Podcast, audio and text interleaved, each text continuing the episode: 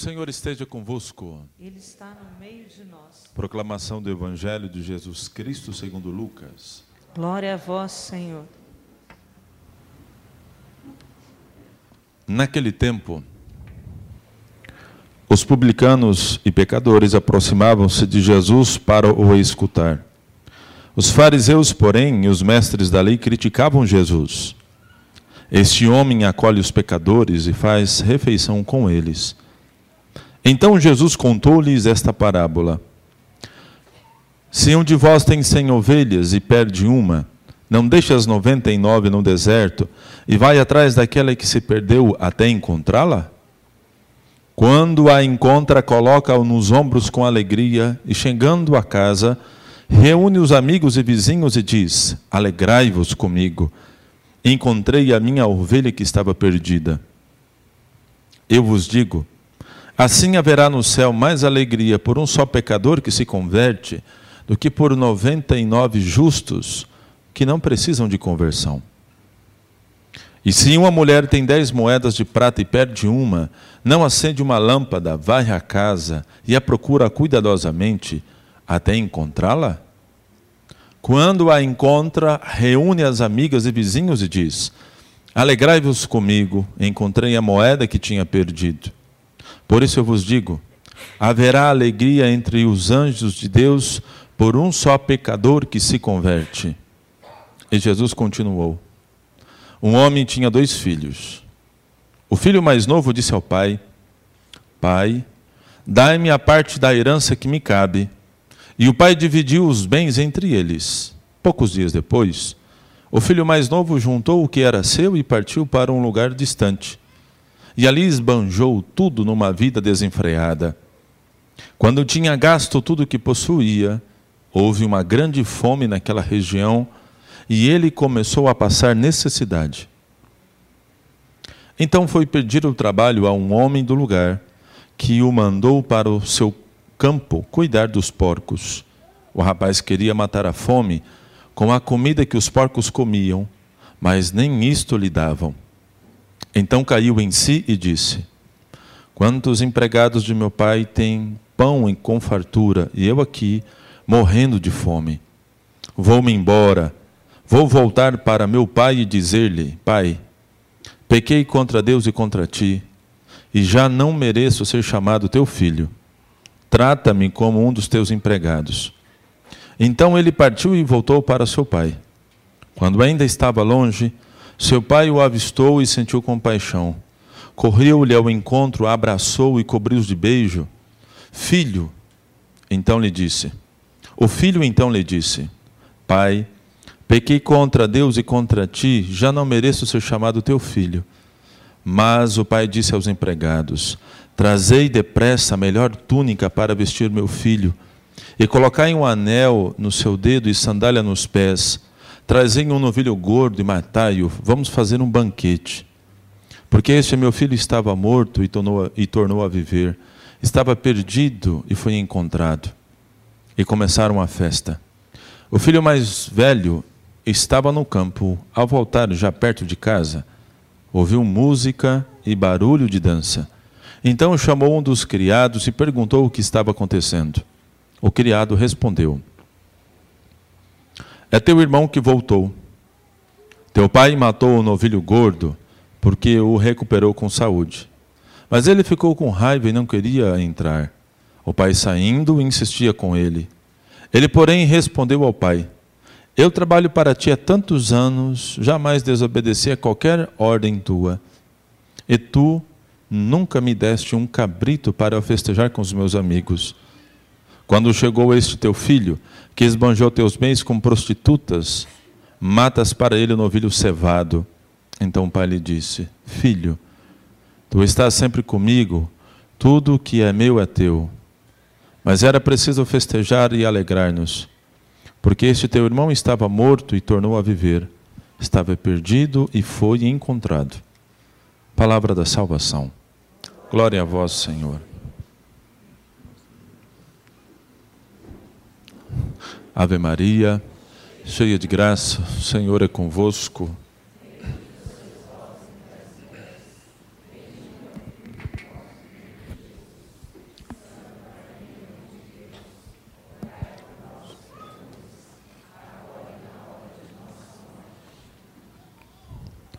Louvado seja nosso Senhor Jesus Cristo, para sempre seja louvado. Meus irmãos, celebrando mais um domingo do um domingo do Senhor, e para nós um domingo tão importante, tantos acontecimentos na própria comunidade, retiros, encontros. Encerramos agora o retiro de silêncio.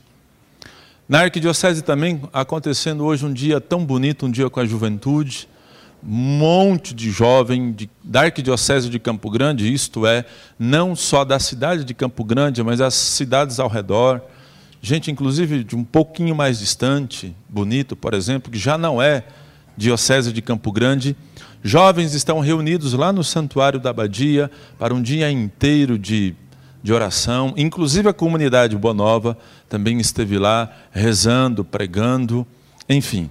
A igreja hoje se alegra com vários acontecimentos tão bonitos. E também as leituras de hoje, bastante conhecidas e muito bonitas. Com certeza você ou rezou, ou até mesmo você já pregou, se utilizando de uma dessas palavras. Eu quero falar de duas coisas, a segunda é a mais importante. Vou contextualizá-las para você entendê-las.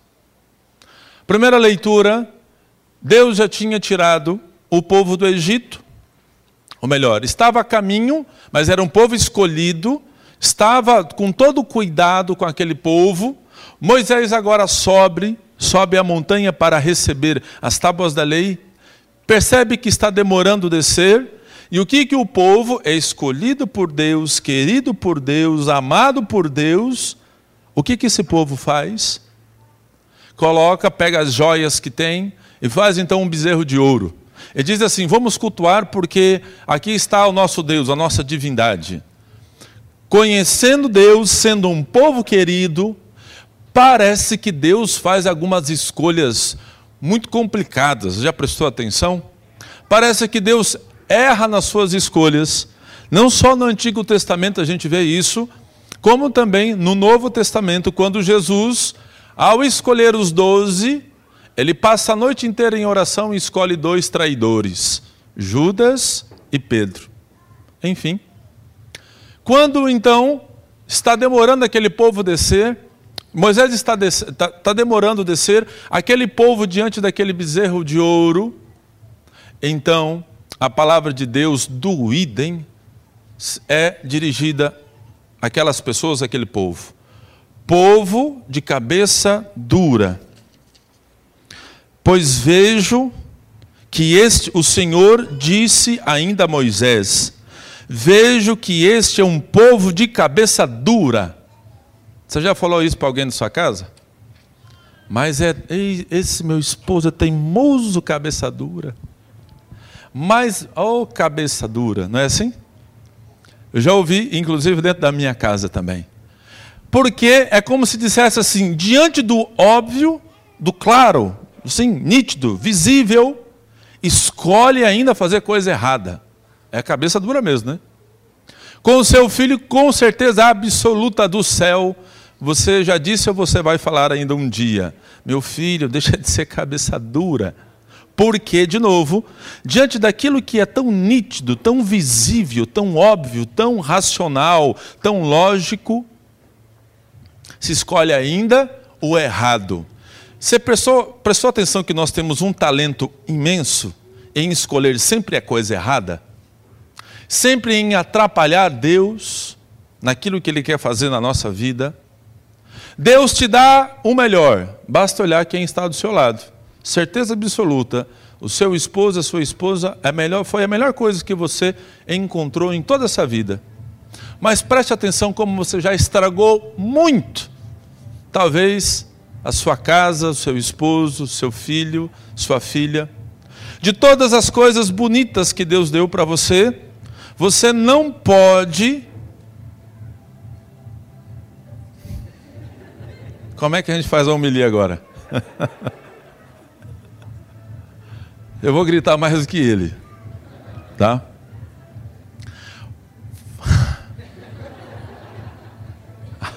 Deus abençoe.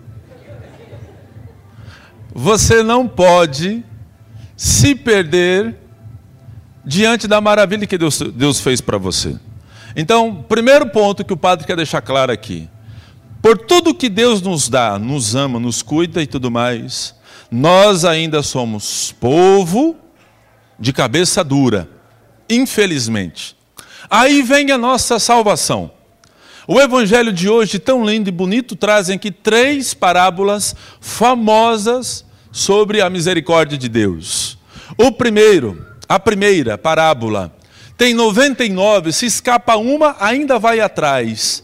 Porque sempre no final da parábola termina assim: Haverá no céu mais alegria por um só pecador que se converte do que por 99 justos que não precisam de conversão. Parábola da ovelha perdida. Depois, uma outra parábola, sem uma mulher tem dez moedas de prata e perde uma, acende a lâmpada, varre, limpa, organiza, para poder achar aquela moeda de prata, e quando acha, de novo conclui: é melhor, maior alegria no céu por um só pecador que se converte do que 99 que não precisa de conversão. Até chegar à terceira parábola tão conhecida, a parábola do filho pródigo. Enfim, você já conhece a parábola, é o que está aqui hoje. Que nós acabamos de ler, essa tão parábola tão famosa. E aqui é esse segundo ponto que eu quero frisar mais. Meu irmão, se você sabe que nós somos povo escolhido e amado, você com certeza já foi resgatado de alguma situação da sua vida você já, você já foi aquela ovelha querida, abençoada, em que Deus foi e resgatou. Seu casamento está de pé, pela graça de Deus. Seus filhos estão caminhando, pela graça de Deus. Na sua juventude, de tudo que você já se perdeu e bagunçou, e ainda você está aqui servindo a Deus, pela graça do bom Deus. Enfim, você já foi essa ovelha perdida você já foi amada, cuidada, você já foi carregado no colo. Agora entra a segunda parte, a mais importante. Haverá no céu mais alegria por um só pecador que se converte do que por 99 justos. O que aconteceu com o filho pródigo que ele caiu em si? O que aconteceu? Naquela região houve uma grande fome e começou então ele a passar necessidade. Preste bem atenção agora no Padre. Você já prestou atenção que de todos os apertos que você já teve, de todos os problemas, de todas as crises, algumas situações, por exemplo, você descobre uma doença, descobre algumas verdades, você descobre alguns segredos. Resumindo, acontece uma tem uma situação na sua vida assim de escândalo, de susto. Você prestou atenção que até pela dor Deus ainda está te procurando, se não foi pelo resgate da ovelha perdida. Deus ainda se utiliza de uma situação trágica, difícil, após aquela separação, após a perca de um ente querido. Isso é um testemunho na minha casa. Perco meu pai, a minha mãe, os meus tios, meu cunhado. A minha casa está se voltando para Deus a cada dia. Não era preciso perder. Poderia voltar de um outro modo. Mas quando eu olho para a minha casa agora e vejo assim, meu Deus, como Deus é bom. Quase 20 anos e olhando a graça de Deus na minha família, na minha casa. Presta atenção. Chegou no momento na sua vida em que Deus quer a conversão do seu coração e ponto. Você sabe que é amado. Você sabe que Deus já entregou não por você, não foi só um rebanho não. Foi cinco, três, quatro, cinquenta reis. Deus já entregou, não foi um cabrito, foi zebra, vaca, boi, touro, o que foi preciso para o seu resgate de todas as suas dúvidas, medos. Você quer que Deus baixa do céu e fala assim: Meu filho querido, eu te amo, pelo amor de Deus, volte para mim. É assim? E aqui eu encerro. Deus quer a sua conversão há um bom tempo. Eu acho que você brinca um pouquinho com o amor de Deus. Eu acho que você pensa assim: Deus me ama. Eu sou amado por Deus. E quando as coisas estão boas, você diz assim: ótimo, Deus me ama mesmo, está vendo? Mas sua vida continua a mesma coisa, sobretudo quando você volta para casa. Existe uma alegria maior por um só que se converte. Você pode até ser justo, mas um justo não convertido. Isso aqui a gente encontra de monte, gente, com tristeza. Deus quer que você seja pelo menos um, mas aquele um convertido. A partir de hoje, você não pode ser aquela 99, daquela das, dos 99, justo, justa, mas não convertido. Do amor que você tem por Deus e que você sabe que Ele te ama em cima de qualquer coisa, está no momento de você mudar de vida e pronto, acabou. Está no momento de você ser diferente. Está no momento de tudo que você ouve aqui, volta para casa e coloca em prática. Está no momento de você voltar a rezar de novo. Deixar de ser preguiçoso, deixar de ser preguiçosa. Parar de esconder pecado na confissão. Parar de ser católico e frequentar todas as religiões do mundo possíveis e todas as seitas que quer que seja. Está na hora de você seguir firme.